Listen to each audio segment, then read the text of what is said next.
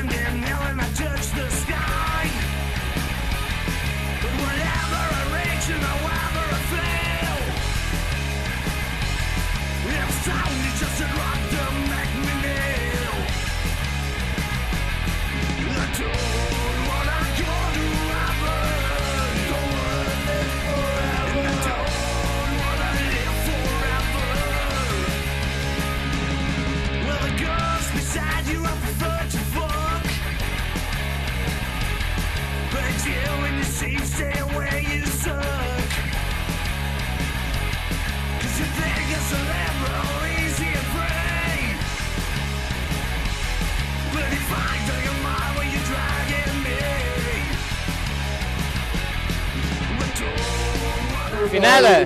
How's the level? It's pretty good, man. It's going off. They're all they're all having it. They're all pretty fully charged, going for gold. It's good stuff.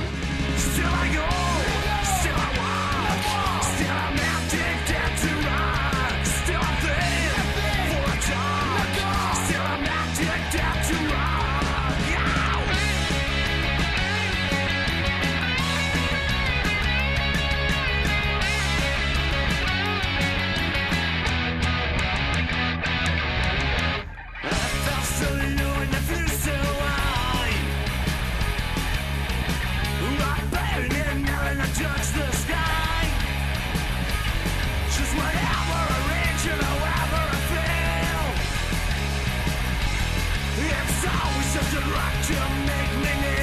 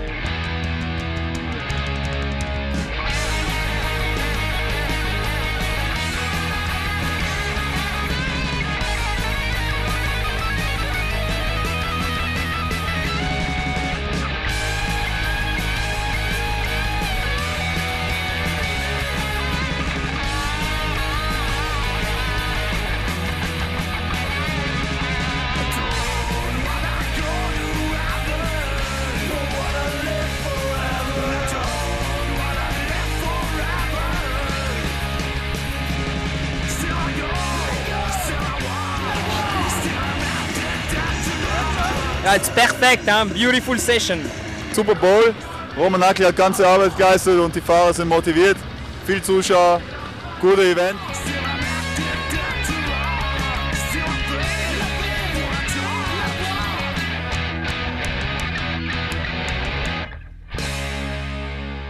Yeah, I'm very good contest today. Um, I'm very happy for first place. Yeah. Ciao.